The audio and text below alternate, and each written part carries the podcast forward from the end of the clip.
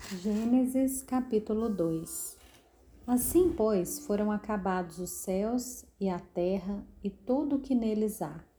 E havendo Deus terminado no sétimo dia a sua obra que tinha feito, descansou nesse dia de toda a obra que tinha feito.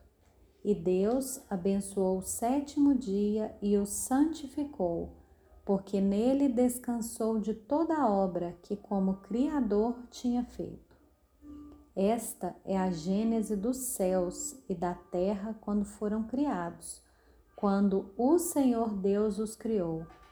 Não havia ainda nenhuma planta do campo na terra, pois ainda nenhuma erva do campo havia brotado, porque o Senhor Deus não tinha feito chover sobre a terra, e também não havia ninguém para cultivar o solo. Mas uma neblina subia da terra e regava toda a superfície do solo.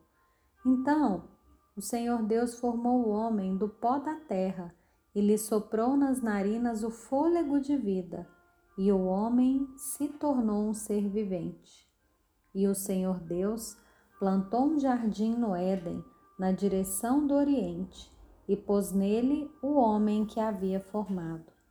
Do solo o Senhor fez brotar todo tipo de árvores agradáveis à vista e boas para alimento, e também a árvore da vida no meio do jardim, e a árvore do conhecimento do bem e do mal. E um rio saía do Éden para regar o jardim e de lá se dividia, repartindo-se em quatro braços. O nome do primeiro é Pison, que rodeia a terra de Avilá, onde há ouro. O ouro dessa terra é bom.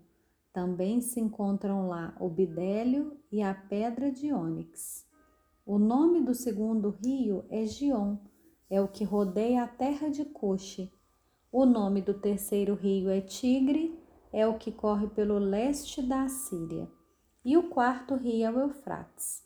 O Senhor Deus tomou o homem e o colocou no jardim do Éden para o cultivar e o guardar.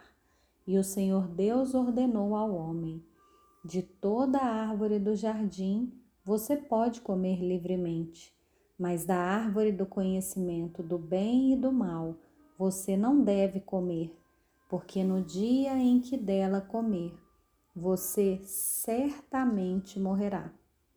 O Senhor Deus disse ainda: Não é bom que o homem esteja só. Farei para ele uma auxiliadora que seja semelhante a ele.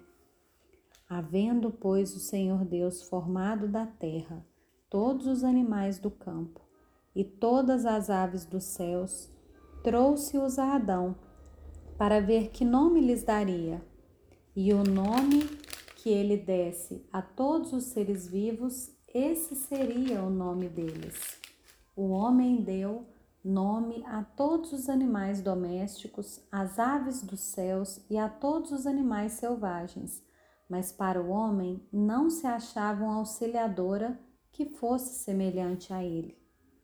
Então o Senhor Deus fez cair um pesado sono sobre o homem, e este adormeceu tirou-lhe uma das costelas e fechou o lugar com carne.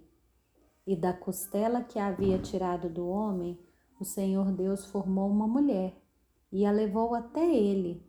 E o homem disse: Esta, afinal, é osso dos meus ossos e carne da minha carne.